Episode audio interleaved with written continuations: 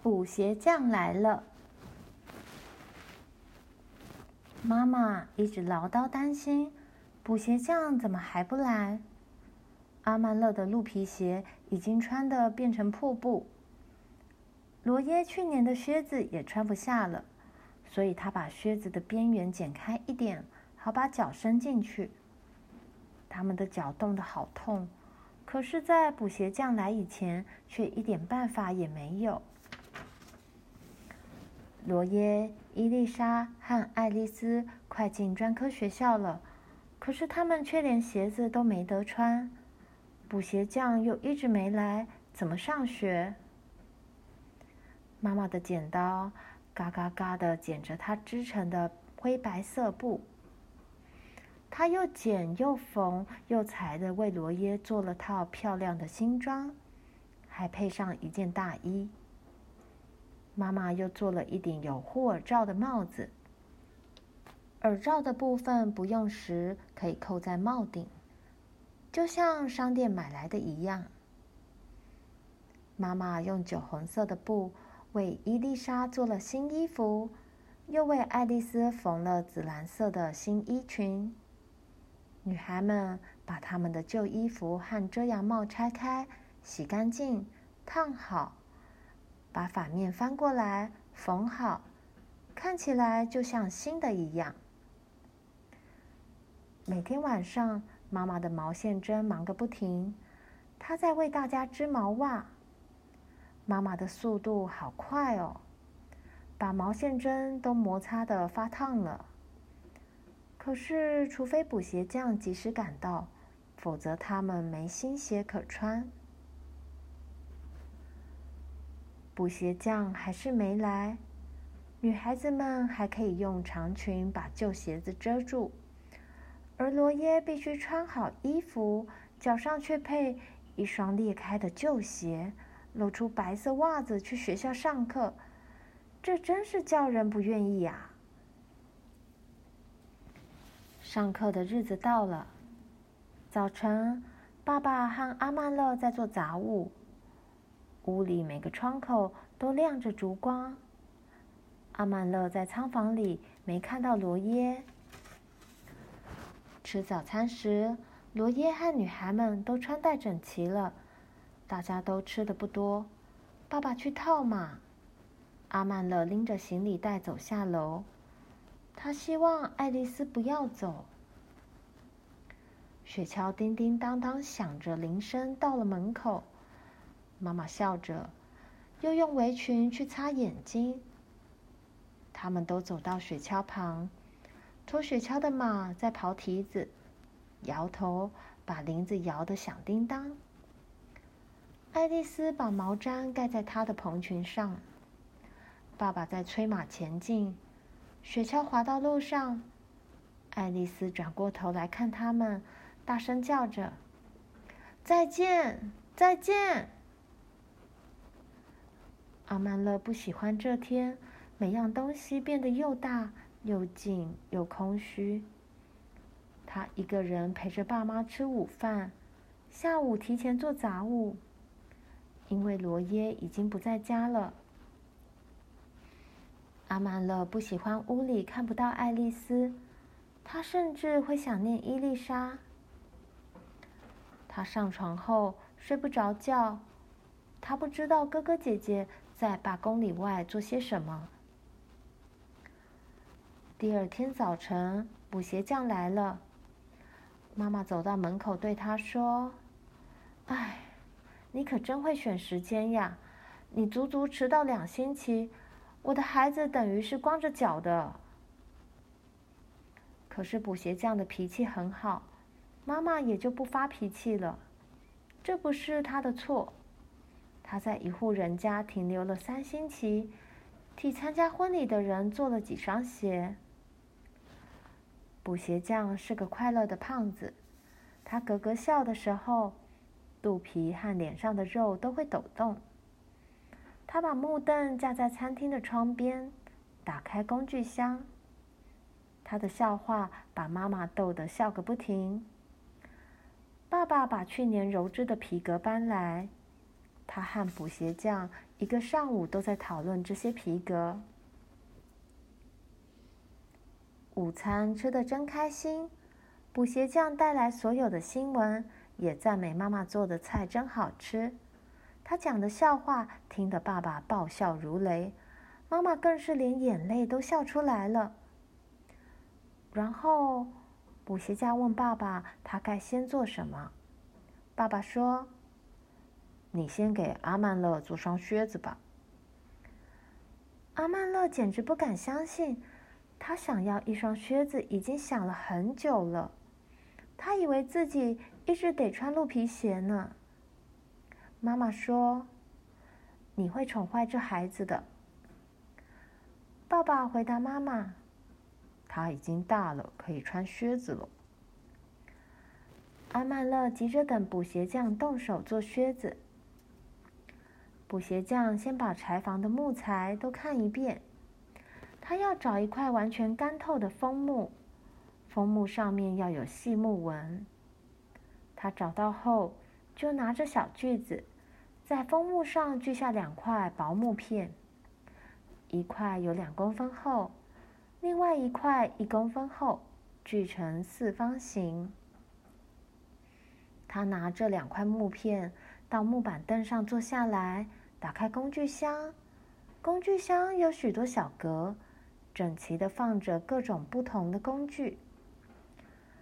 他把较厚的枫木片放在前面的凳子上，取了长尖刀，把木片表面削出一条条凸起的条纹，再把它横过来，又削了条纹。这些交叉的凸起条纹形成了许多小尖峰。他把薄刀放在凸起条纹间凹陷的地方，用锤子轻轻敲，一条细木条被切下来了，上面都是锯齿纹。他移动刀子，再用锤子轻敲，直到整片木条切成长条。然后他拿着木条的一端，用刀子去刺上面的刻痕，每刺一次，就有一根鞋钉落下来，每根鞋钉都是两公分长，八公里见方，尖尖的。他把那块较薄的枫木也做成鞋钉，这些鞋钉只有一公分长。现在补鞋匠要量阿曼勒的脚做靴子了。阿曼勒把鹿皮鞋和袜子脱掉，站在纸上。补鞋匠小心地用一支大铅笔沿着脚描图，再从各个角度量，把尺寸写下来。量好尺寸，他不需要阿曼乐了。阿曼乐就去帮爸爸剥玉米壳。他有一根小的去壳木栓，就像爸爸那根大木栓一样。他把袋子绑在右手手套。木栓就像拇指一样伸出来可以用。他和爸爸在寒冷谷场上的玉米堆旁坐下来，他们把玉米扯下来，用拇指和去壳木栓夹住干壳尖端，把壳从玉米上剥下来，再将去壳的玉米扔进篮子里。他们把沙沙作响的干叶子和杆子成堆的放在一起。牲口们会把叶子吃掉。他们把所能够得到的玉米去壳，同时把凳子逐渐向前移，十足的深入玉米堆里。玉米壳和杆子一堆堆的堆在后面。爸爸把整篮的东西倒进玉米箱里，箱也装满了。谷场上不太冷。大谷仓把冷风挡住了，雪会从玉米茎干摇下来。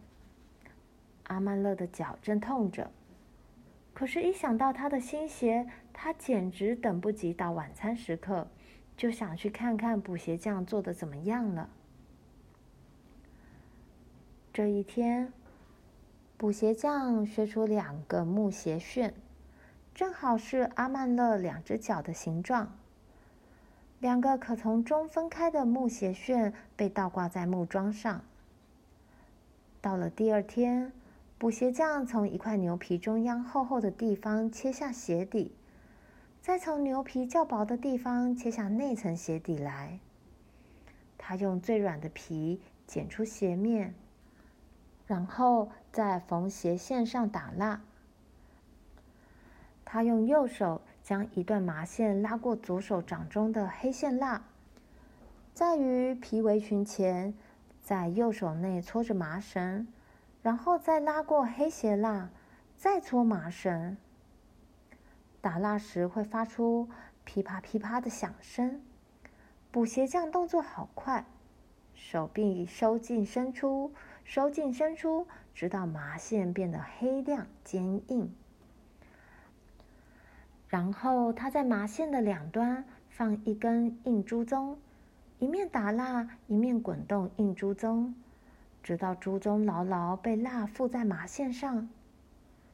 最后，他准备缝皮靴了。他把靴面叠在一起，用虎头钳夹住，再用锥子在靴面钻洞，把珠棕的两头交叉穿过这洞。然后把麻线用力拉紧，他又再钻了一个洞，把两根珠棕照原来的方法做，这算是缝了一针。他说：“No，就这么缝，穿我做的靴子，即使在水中走，脚也不会弄湿。我这辈子还没缝过一只会进水的靴子。”他一针一针缝着。缝好靴面后，把靴底放在水里浸一夜。第三天，他把一个鞋楦鞋底朝上的放在木桩上，把鞋底内层皮放在上面，再把一只鞋面拉下来包在靴底皮上，靴面边缘折叠在靴底上，然后把厚靴底皮放在上面，就成了一只靴子。补鞋匠在靴底四周钻了好多洞，每个洞里钉一根短枫木钉。他用厚牛皮做了个鞋跟，用长枫木钉钉在后跟上，这只靴子就算做好了。浸湿的靴底要在夜里阴干。到了早晨，补鞋匠就把鞋楦取出来，用锉刀把鞋内凸起的木钉磨平。阿曼乐穿上他的靴子，靴子大小正好，靴跟踩在厨房地板上嘎嘎响。星期六早晨，爸爸驾车去马龙城接爱丽丝、罗耶和伊丽莎回家两脚做新鞋。妈妈为他们煮了一顿丰盛的午餐。阿曼乐在门口等着爱丽丝回家。爱丽丝一点也没变。他还没跳出马车呢，就大叫着：“哦，阿曼乐，你有新靴子了！”他在学校学着做淑女。爱丽丝把在音乐课和礼仪课学到的都讲给阿曼乐听，他好高兴，又回家了。可是伊丽莎比以前更霸道，她说阿曼乐的靴子太吵了，她甚至告诉妈妈。爸爸用茶碟喝茶，使他觉得很丢人。妈妈问：“老天，不然茶怎么会凉下来呢？”伊丽莎说：“现在已经不流行用碟子喝茶了，高尚的人都是用杯子喝茶的。”爱丽丝在大叫：“伊丽莎，你怎么说这种话？我认为爸爸跟别人一样高尚。”妈妈把手上的事放下来了。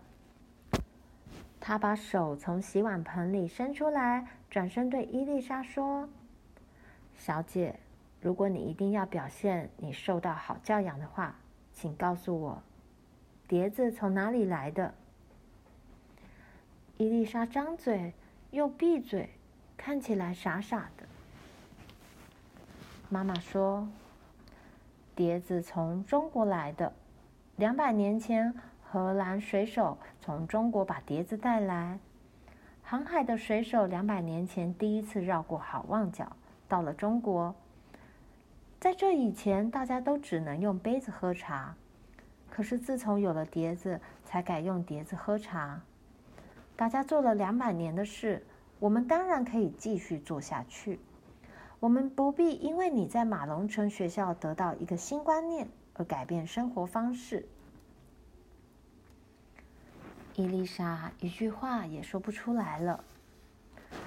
罗耶没说话，他穿上旧衣服，做他分内的杂物工作。不过，他对这些工作却不太感兴趣。晚上上床睡觉时，他告诉阿曼勒，他要做商店老板。他说：“如果你一直留在农场做苦工的话，你就比我笨多了。”阿曼勒说：“我喜欢马。”罗耶回答：“哈，商店老板有的是马，他们每天穿的又整齐又干净，坐着马车到处走。有些城里人还有车夫替他们驾马车呢。”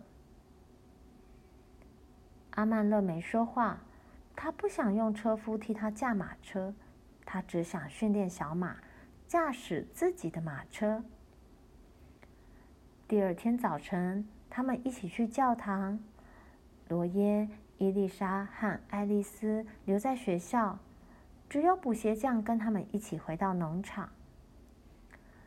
补鞋匠每天吹着口哨，坐在板凳上工作，直到做好所有的靴子和鞋子。他在他们家停留了两星期。当他把凳子和工具箱放回马车，离开农场到下一个顾客那儿做生意，整幢屋子又变得空荡荡、静悄悄的了。那天晚上，爸爸对阿曼勒说：“儿子，玉米也不好壳了。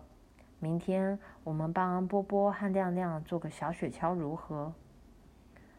阿曼勒说：“哦，爸爸，我……”今年冬天，你能让我去林场偷木材吗？爸爸眨眨眼说：“不然你要个小雪橇做什么呢？”